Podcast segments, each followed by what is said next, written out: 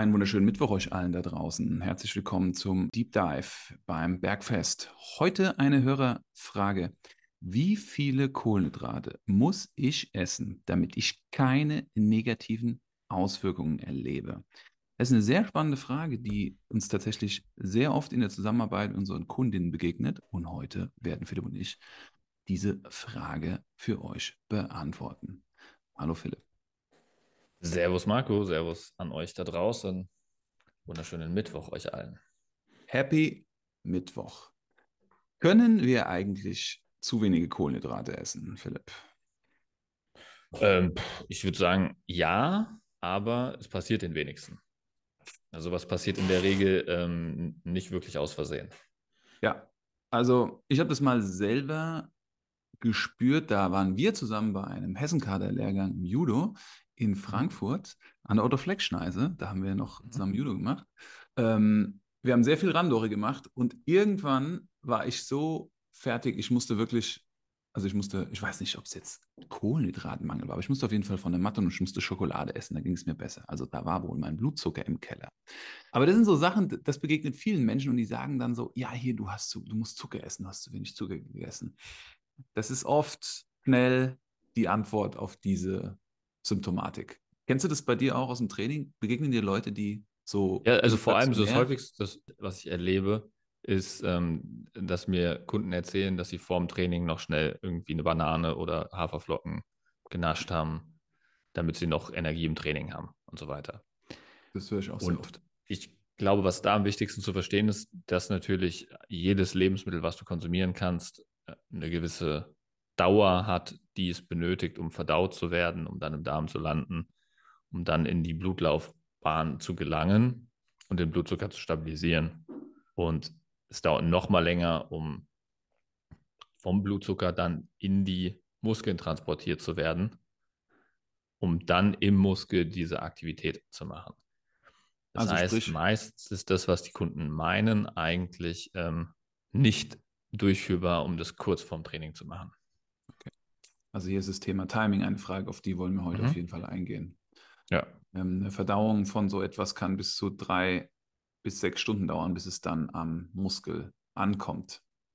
Hängt vom Lebensmittel ab und von der Lebensmittelkombination. Ne? Weil generell Ballaststoffe, Fette, Proteine reduzieren die Geschwindigkeit, die Aufnahmegeschwindigkeit im Darm, was ja auch gut ist, damit du nicht so Blutzucker-Spikes bekommst. Und ähm, schnelle Kohlenhydratequellen alleine, am besten in flüssiger Form, sowas wie Maltodextrin getrunken oder sowas oder Traumzucker getrunken oder einfach eine Cola getrunken, geht halt relativ schnell rein. Ne? Yes, that's it. Deshalb sind Post-Workout-Shakes auch so eine gute Option, um schneller Regeneration zu fördern, weil auf Lebensmittel wartest du zwei bis sechs Stunden, während vorverarbeitete Lebensmittel wie ein gutes Proteinpulver oder in diesem Fall ein, ein Mehrfachzucker, Maltodextrin, sofort 30 bis 60 Minuten später am Blut ist. Ja. Trotzdem unterschätzen die Menschen, dass sie zu viele Kohlenhydrate essen. Also das Thema Kohlenhydratmangel ist hier überhaupt bei, glaube ich, 95 Prozent aller Leute nicht das Thema. Ja, richtig. Also die, die, die, Sache ist, es hat halt eigentlich fast jedes Lebensmittel hat Kohlenhydrate mit enthalten, außer jetzt Fleisch und Fisch vielleicht, aber Milchprodukte zum Beispiel, nehmen wir einen klassischen Skier, den wir ja schon häufiger erwähnt haben, der hat auch 5 Gramm Milchzucker, Kohlenhydrate ähm, auf 100 Gramm. Das heißt, wenn du so einen Becher Skier 500 Gramm dir reinstellst, hast du auch schon 25 Gramm Kohlenhydrate gegessen. Ne? Deswegen, also das ist nicht zu unterschätzen, was du über normale Lebensmittel schon an Kohlenhydraten zuführst. Da brauchst du gar keine klassischen Kohlenhydratequellen wie Brot, Nudeln, ähm, Haferflocken, Kartoffeln, um jetzt mhm. ausreichend Kohlenhydrate zu konsumieren, sondern du hast schon in normalen Lebensmitteln, die jetzt nicht als Kohlenhydratequellen gelten, schon relativ viele Kohlenhydrate mit drin. Ja.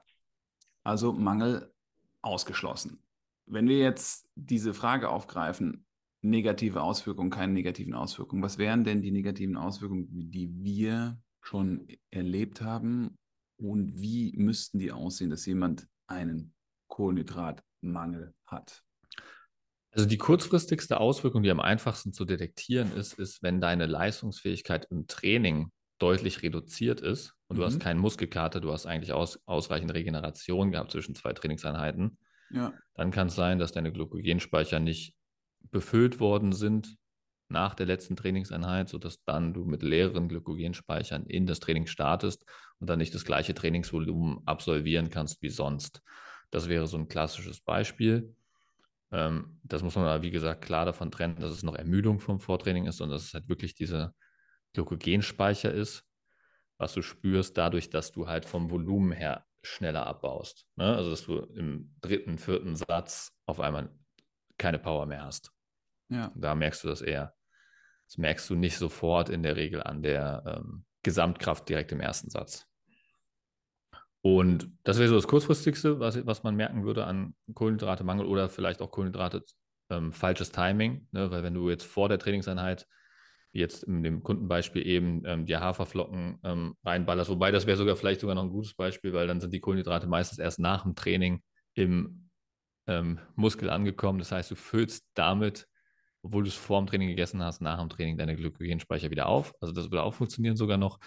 Aber wenn du jetzt, keine Ahnung, du frühstückst zum Beispiel, sehr kohlenhydratereich, trainierst dann abends, machst die Glykogenspeicher leer, können wir gleich mal erklären, wie man die Glykogenspeicher am besten leer machen kann. Und dann isst du danach keine Kohlenhydrate mehr und gehst am nächsten Tag morgens zum Beispiel trainieren oder am nächsten Tag ähm, wieder abends und hast zum Frühstück keine Kohlenhydrate gegessen. Irgendwie sowas in die Richtung, ne? Mhm. Wäre so ein klassisches Beispiel. Ähm, wie ist es mit Sachen? Wie kriegen wir den Glykogenspeicher am besten leer, Marco? Einen leeren Glykogenspeicher, sprich eine leere Muskulatur, weil Blutzucker oder Glykogen in der Muskulatur gespeichert wird oder in der Leber. Das müssen wir erstmal schaffen.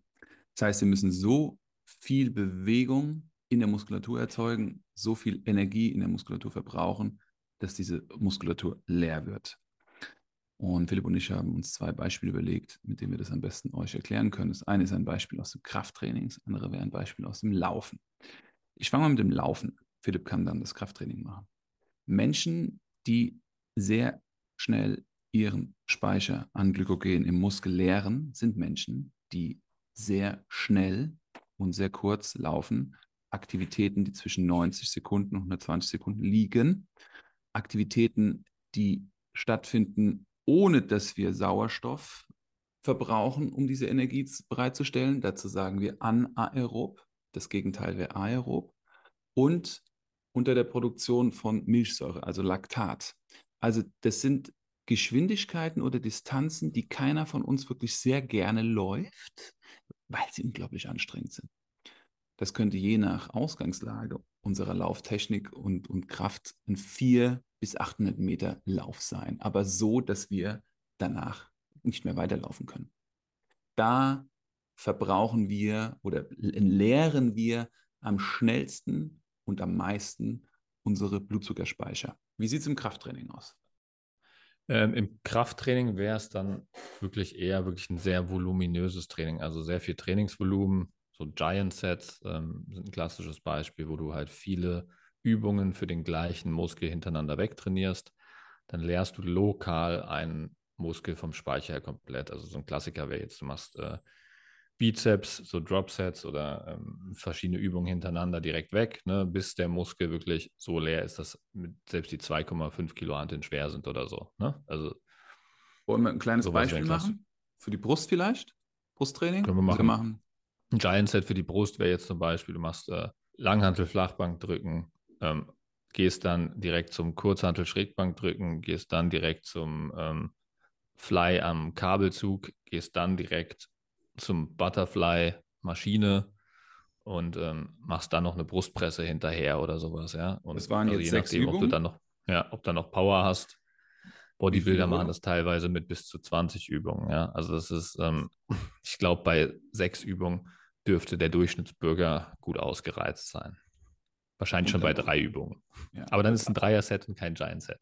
Ja, also und da seht ihr, also an diesen zwei Beispielen von Philipp und mir habt ihr gesehen, wie unwahrscheinlich es ist.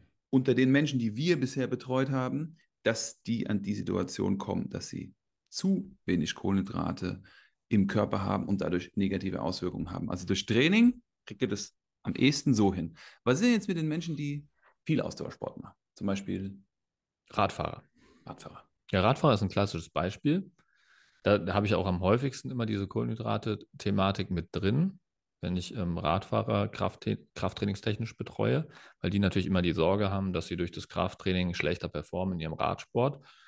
Und ähm, da ist halt Kohlenhydrate auch ein Riesenthema im Radsport. Ja. Das ist halt ein spezieller Sonderfall von Kohlenhydratekonsum, weil du da noch eine andere Thematik reinbekommst, die eigentlich kein normaler Bürger hat. Und das ist ja. so, dass du beim Radfahren wirklich sehr lange auf dem Fahrrad sitzen kannst teilweise und auch eine sehr hohe Belastung für deine Kohlenhydrate-Speicher ähm, haben kannst. Mhm. Und das heißt im Prinzip, dass du deine Glykogenspeicher wirklich sehr gut leer fahren kannst, weil du über mehrere Stunden auf dem Rad sitzt. Und wenn du zu schnell fährst, also in diesen Bereich reintrittst, in diesen anaeroben Bereich, von dem du gerade gesprochen hast, verbrauchst du halt immer mehr Kohlenhydrate pro Zeiteinheit. Und dann kann es sogar so sein, dass wenn du trotz Start mit vollen Kohlenhydrate speichern plus noch nachschießen, also dass du dir irgendwelche Gels reinfährst, was die Radfahrer oder irgendwelche klebrigen Riegel, was die Radfahrer so ganz gerne machen, dass die Darmaufnahmegeschwindigkeit, also wie schnell kann dein Darm diese Kohlenhydrate, die du ihm noch nachträglich zuführst, aufnehmen, dass das langsamer ist als der Verbrauch von deinem, von deiner Glucose durch das Radfahren. Und dann kommt halt, wenn du lang genug fährst, irgendwann der Punkt, wo du halt die Speicher leer fährst, obwohl du halt konstant nachschießt, weil dein Darm einfach nicht so schnell ist, um das halt ins Blut zu transportieren. Und dann kommst du in diesen Hungerast rein und kollabierst. Ja, und das ist das, was man bei Tour de France und sowas häufiger sieht. Aber was halt wirklich die meisten normalen Bürger halt überhaupt nicht betrifft. Also overpaced sozusagen, zu viel ja. verbraucht und gar nicht in der Lage, das überhaupt zu, zu, zu versorgen. Wahnsinn. Mhm. Auch kleiner, kleiner Bestandteil. Wir hatten uns vorhin darüber unterhalten, dass ähm, etwas, was wir erleben, Menschen sind, die zum Beispiel äh, morgens Sport machen und nicht frühstücken, versus Menschen, die morgens Sport machen und frühstücken, oder Menschen, die nach dem Training, wo wir es empfehlen würden, Kohlenhydrate zu sich zu nehmen, weil da die Speicher aufgefüllt werden können. Also dieser, dieser Vergleich vielleicht noch. Wir haben ja gesagt, die meisten Leute essen vor dem Training. Ist nicht gut, kommt überhaupt nicht an. Es macht Sinn, wenn dann nach dem Training zu essen, damit die Speicher wieder aufgefüllt werden. Mhm. Wie ist es mit dem Vergleich am Morgen frühstücken, am Morgen nicht frühstücken und Training? Was haben wir da gemerkt bisher? Was haben wir da festgestellt? Ja, du machst ja mehr mit der Glukosemessung. Ne? Das habe ich bisher mit wenigen Kunden gemacht. Ich habe es bei mir selbst ein bisschen gemacht. Könnte ich eigentlich mal wieder machen, weil da wäre ja das Spannende, was ist der Unterschied zwischen, ähm, ich fülle meine Glykogenspeicher abends nach dem Training auf, schlafe dann, gehe am nächsten Tag nüchtern, also ohne was zu frühstücken, trainieren. Wie stabilisiere ich dann über die befüllten Glykogenspeicher in der Leber meinen Blutzucker? Ähm, Im Vergleich zu, ich frühstücke was rechtzeitig morgens, sodass diese Kohlenhydrate, die ich morgens frühstücke, genau zu dem Zeitpunkt anfangen ins Blut zu wandern, wo ich anfange zu trainieren und kriege mhm. dann direkt jede Sekunde ein bisschen Kohlenhydrate nachgeschoben, die sofort ins Blut gehen, kann ich dann meinen Blutzucker deutlich besser stabilisieren im Training, als wenn ich jetzt einfach nur volle Speicher habe und das über die Leber zurück ja. ins Blut schaffen muss. Ja. Ich habe bei der Messung festgestellt, dass Menschen, die morgens nicht frühstücken und dann zum Job laufen oder also joggen ne, und dann sich dort duschen oder zum Job fahren, das waren in diesem Fall Menschen, die Triathlon in irgendeiner Form machen, dass diese Menschen während dieses Wegs zur Arbeit einen Abfall des Blutzuckers erlebt haben und dann an der Arbeit sehr sensitiv reagiert haben auf Lebensmittel, die noch nicht mal Kohlenhydrate hatten. Das heißt, der Blutzucker ist dann wieder angestiegen, obwohl sie abends vorher ausreichend Kohlenhydrate gegessen haben. So.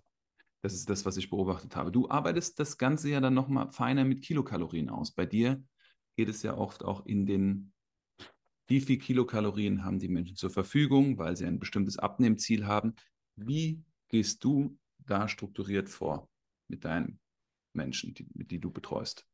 Ja, genau. Also ich habe ja auch nochmal eine spezielle Zielgruppe, dadurch, dass ich sehr viel mit Körpergewichtsreduktion, Körperfettreduktion arbeite, ist es häufig auch so, dass ich ähm, Kunden habe, die im Prädiabetenbereich sind, Diabetes 2 haben und so weiter. Und da ist es ja erstmal das Ziel überhaupt, diese Insul Insulinsensitivität, von der man dann spricht, ähm, zu reduzieren. Also dass man überhaupt mal den Umgang mit Kohlenhydrate verbessern kann.